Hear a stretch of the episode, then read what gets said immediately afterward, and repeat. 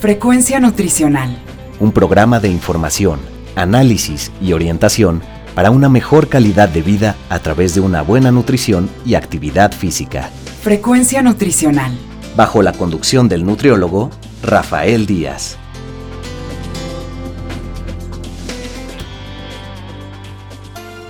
Hola amigos y amigas, les saluda Rafael Díaz García. Ya estamos en su programa Frecuencia Nutricional, un programa de la Universidad Autónoma Metropolitana, Unidad Xochimilco, para Radio 94.1 FM.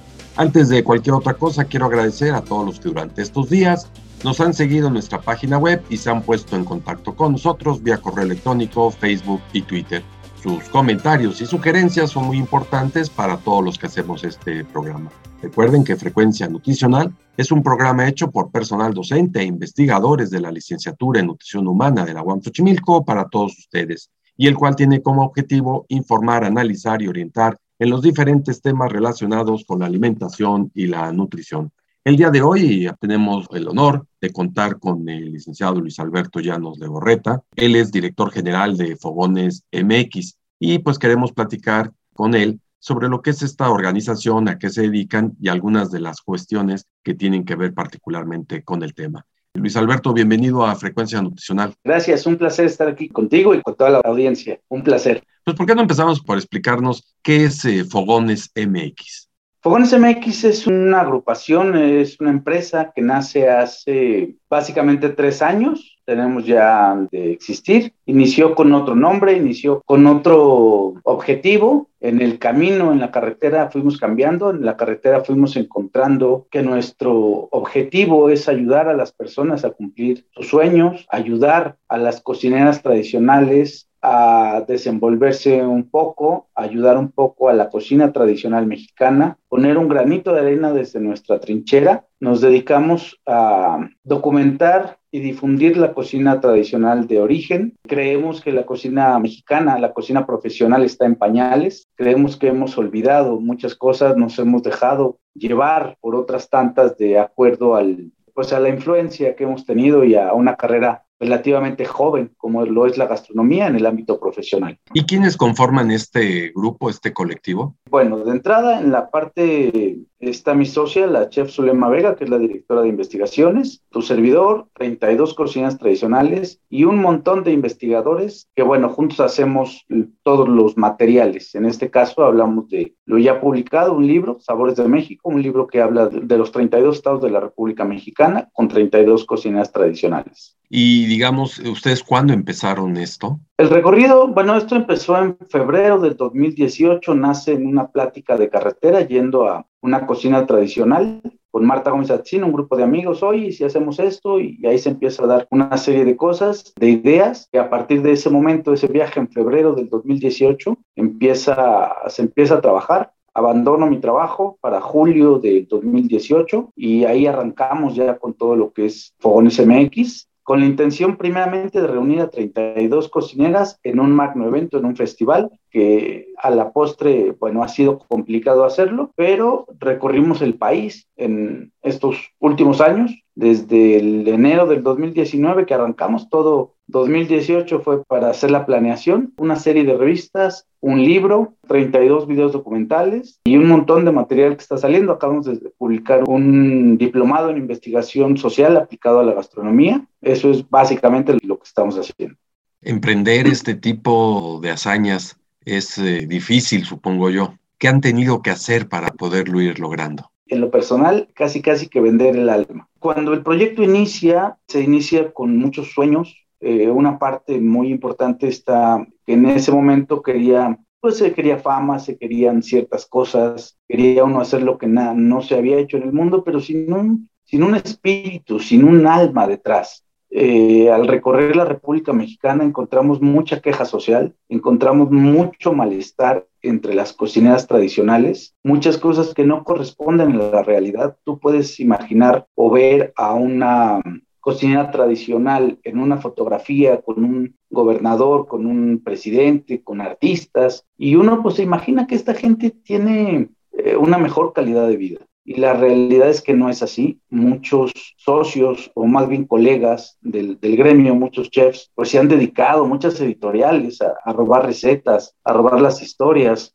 y luego vemos publicada la información y no aparece ni siquiera el nombre de la cocinera. Entonces todo esto nos va transformando, todo esto nos va cambiando y termina siendo, nos quedamos sin recursos, eh, o bueno, preguntabas a qué nos hemos enfrentado, a recorrer la República eh, sin recursos, a encontrar la forma de hacerlo de una manera particular, sin patrocinios, sin el apoyo de nadie más que de las cocineras tradicionales. Entonces, vaya, entre muchas otras cosas a eso nos hemos enfrentado, a estar eh, cruzando una República Mexicana con un montón de miedo, pensando que realmente es eh, peligrosa y nosotros encontramos que no era así un grupo de siete personas. Eh, bueno, empezamos 20 y luego terminamos siendo tres por la falta de recursos. Preguntaría igual sobre estas eh, dificultades y situaciones que ustedes presentan. También debe de haber, supongo, un apoyo importante de algunos otros sectores, o sea, no todo es complicación. Eh, ¿Quiénes son los que apoyan a la organización de ustedes? ¿Quién, ¿De quién reciben, digamos, apoyo para poder operar?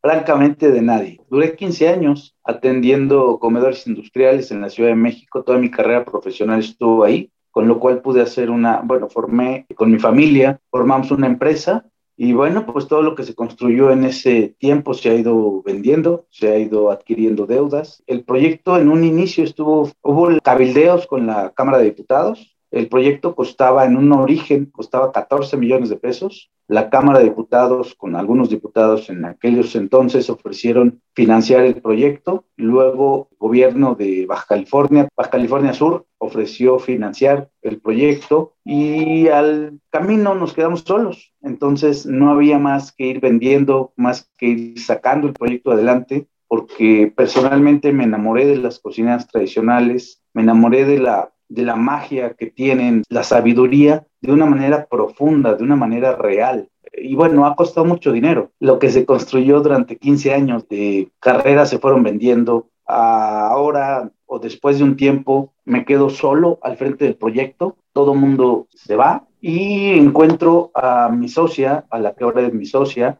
y directora de investigaciones, la chef Zulema Vega, quien iba, ella iba a abrir un restaurante me contacta para que la asesore en la apertura del restaurante y después de esto, después de conocer el proyecto, igual se enamora y termina no abriendo su restaurante cuando ya estábamos a unos días de la apertura. Y el dinero que tenía junto con ahorros de su familia y todo este tema, decide metérselos al proyecto y con eso terminamos de publicar el libro y hemos seguido operando cuál es la actividad que realizan con las cocineras eh, tradicionales, cómo las contactan, cómo trabajan con ellas, qué tipo de actividades son las que se desarrollan.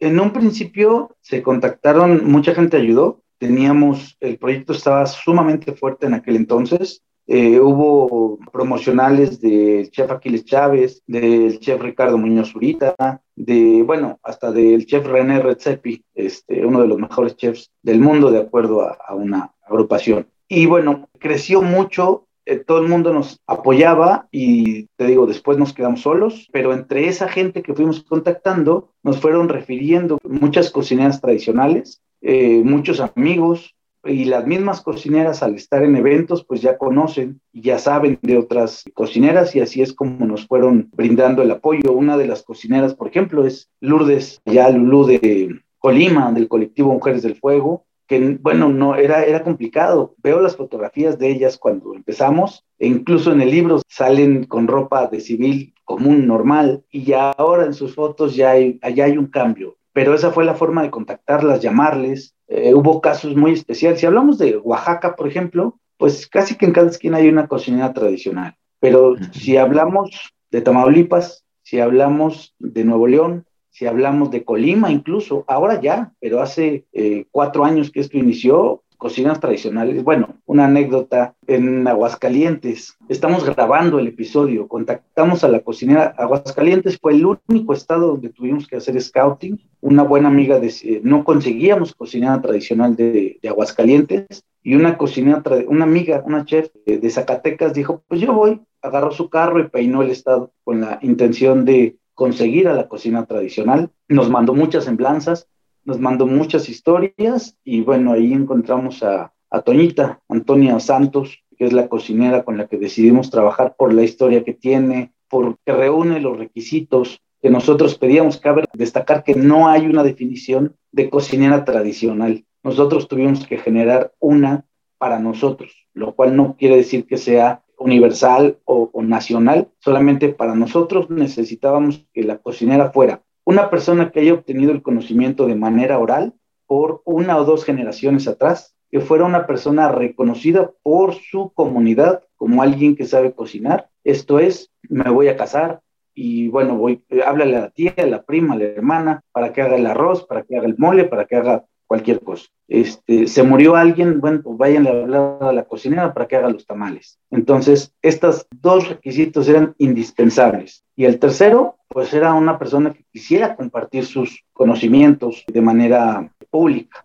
Y estamos grabando después de que hicimos todo, una investigación previa, después de que hizo el scouting, después de todo, estamos grabando en Aguascalientes y llega la prensa, una televisión eh, abierta, reporteros, y llegan, oigan, y están grabando aquí cocina, ¿a poco hay cocineras tradicionales en Aguascalientes? Este, algo, un hecho inédito para nosotros en aquel momento, algo que era, o sea, ¿cómo es posible que ustedes están en Aguascalientes es televisión local, aunque es eh, nacional, pero era el canal local, este, y no saben lo que hay en, su tierra, en, en, Aguascalientes. Y bueno, de ahí se ha, le acaban de dar el premio a Toñita, de, eh, le acaban de dar un premio el municipio. Esa fue la forma en la que nos contactamos y pues hay una larga eh, anécdota de cómo las contactamos y algo que nos fue sucediendo. ¿Y, qué actividad desarrollan prácticamente, ahora sí, digamos, localizan a, Toñita en este caso que mencionas o cualquiera en, el país? Y, cuál es el trabajo que desarrollan con estas personas? Que supongo que debe de ser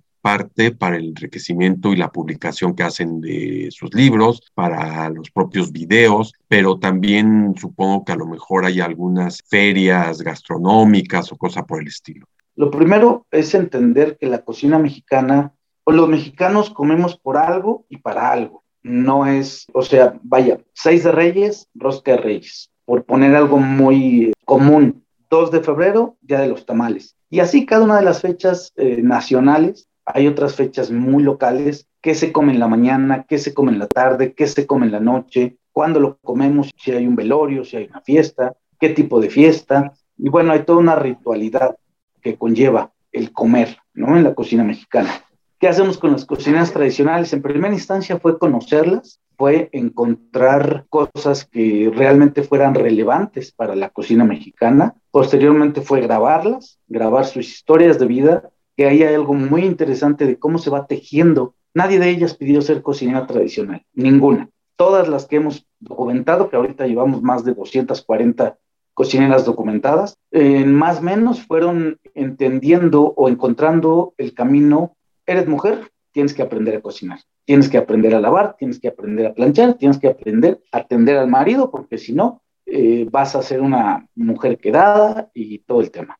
Muchas de ellas se casan, el marido, eh, por ejemplo, Benedicta Alejo de Michoacán, una cocinera sumamente reconocida, pues ella aprende todo la cocina de manera obligada, no de manera, no es que yo quiera, sino me obligan a aprenderla y al cabo de los años su marido sufre un, un accidente, queda imposibilitado para trabajar y sin encontrándose sin nada, ella dice, bueno, sé hacer de comer, sale, pone un puesto para vender y de ahí empieza a trabajar. Ahí surge la cocina tradicional Benedicta Alejo y así como ella, muchas, muchísimas cocineras, esta Tilita de Chihuahua, sufrió un divorcio muy complicado, muy complejo, y se encuentra en la cocina, se encuentra a los 35 años de edad más o menos, se encuentra sola, se encuentra sin nada, se encuentra sin cómo mantener a sus hijos y se refugia en la cocina y bueno, ahora es una cocinera que ha ido a representar a México, a Long Beach y a un montón de, de lugares. Acabamos de estar en Oaxaca. Eso fue lo, la antesala, eso fue lo primero. Luego transformamos esa información en libro, en el libro Sabores de México, y ahí decidimos donar el 94% de las utilidades entre las 32 cocineras tradicionales. O sea, este libro buscamos vender entre más o menos 12.600 libros para poder darle a cada cocina tradicional entre 200 y 300 mil pesos. Ellas ya tienen sus terrenos que les heredaron sus padres, sus abuelos, ya tienen muchas cosas. Formar una escuela de cocina tradicional con 200 o 300 mil pesos, que es lo que podríamos darles llegando a esa meta de venta, pueden armar escuelas de cocina tradicional, operadas por ellas, siendo ellas las, las dueñas de esa cocina, si les va bien, si les va mal, como sea que les vaya, les va a ir a ellas. No hay nadie atrás o al menos pretendemos que no, nosotros no vamos a estar atrás, Fogones MX no va a recibir un peso de, de sus escuelas, son ellas y lo que quieran hacer. Y bueno, vender 12.600 libros se dice fácil, pero no es nada fácil. Llevamos casi un año con el libro y hemos vendido más o menos 500 piezas. Entonces, ¿En, dónde, ¿en dónde venden el libro? ¿Cómo la gente lo puede adquirir? En nuestra página en internet, www.fogonesmx.com y cada una de las cocineras tradicionales tiene libros. En los 32 estados hay libros para que los puedan adquirir con ellas. Es complicado. Por ejemplo, Jalisco está al sur de Jalisco y para llegar ahí, bueno, son como 40 kilómetros de terracería muy compleja. Pero hay otros lugares, acabamos de estar en Oaxaca, les decía yo, en la primer, el menú degustación, el primer menú degustación con nueve cocineras tradicionales eh, en Cimatlán Gastronómico y bueno, eso fue un éxito, se abarrotó el lugar de manera espectacular y la idea o lo que vamos a hacer es, seguimos con esa línea, seguimos con la línea de menús degustación, viene uno en Ciudad de México en abril, estamos definiendo muchas cosas, pero la idea es llamar a las cocineras, hacer un menú degustación como los chefs, como lo hacen mis colegas, y venderla y que todos ganemos de ahí. Y además esto sirve para el la promoción del libro. Oye, ¿por qué no nos dices eh, en términos globales eh, cuál es el contenido de este libro? Y bueno, el libro está dividido en cuatro capítulos. El capítulo número uno nos habla desde la parte de investigación. Este, todos estos escribimos el libro, más de 70 personas escribimos el libro. El primer capítulo es de investigación para tener una parte documentada, una parte que nos hablen de, pues de manera global de la cocina mexicana. La segunda parte es la bitácora de viaje, que es muy interesante. ¿Cómo recorrimos? ¿Cómo le hicimos para recorrer la República Mexicana de pies a cabeza? ¿Cómo recorrimos la República Mexicana? Aquí está contada toda la historia. Es algo bastante interesante, que además tiene códigos QR, porque hay un código QR, donde puedo decirles que recorrer la República es eh, saliendo de Cuetzalan, Puebla, a las seis de la tarde.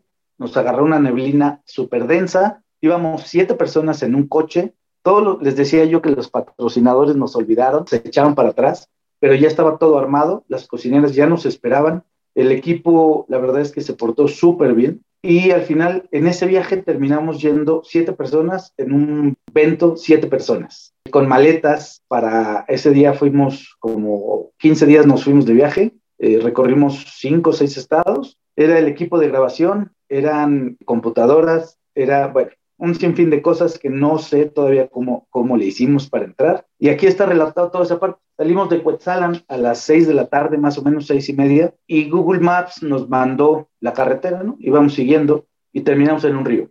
Se acabó el camino de una carretera federal, se convirtió en una carretera con baches, luego en una, bueno, así hasta llegar a que ya no podíamos caminar porque era un río a las 12 de la noche. En ese momento saco mi celular y grabo para mí, para, jugar con nosotros, ¿no? O sea, reírnos de la situación y a la postre, pues toda esa información quedó metida aquí. Cómo recorrimos esa, todos los, todas las peripecias. En Los Cabos dormimos en un hotel de cuatro diamantes, una comida súper genial. Y ese mismo día, saliendo de ahí, fuimos a nadar con cocodrilos y luego en la noche estábamos durmiendo en un ferry, en el coche, porque los camarotes solían, no les quiero platicar a qué, y luego terminamos durmiendo en un hotel en Durango que nos costó 150 pesos la noche, que bueno, todo eso está documentado en la bitácora de viaje que resultó muy interesante, es, un poco de la novela de todo lo que pasó. Luego viene ya la parte donde están las cocineras tradicionales. Les decía yo, si hablamos de cocina tradicional de Veracruz, de Puebla, de Oaxaca, de Yucatán, pues es sencillo y es bien fácil, me pueden nombrar 5 o 10 platillos sin problema alguno.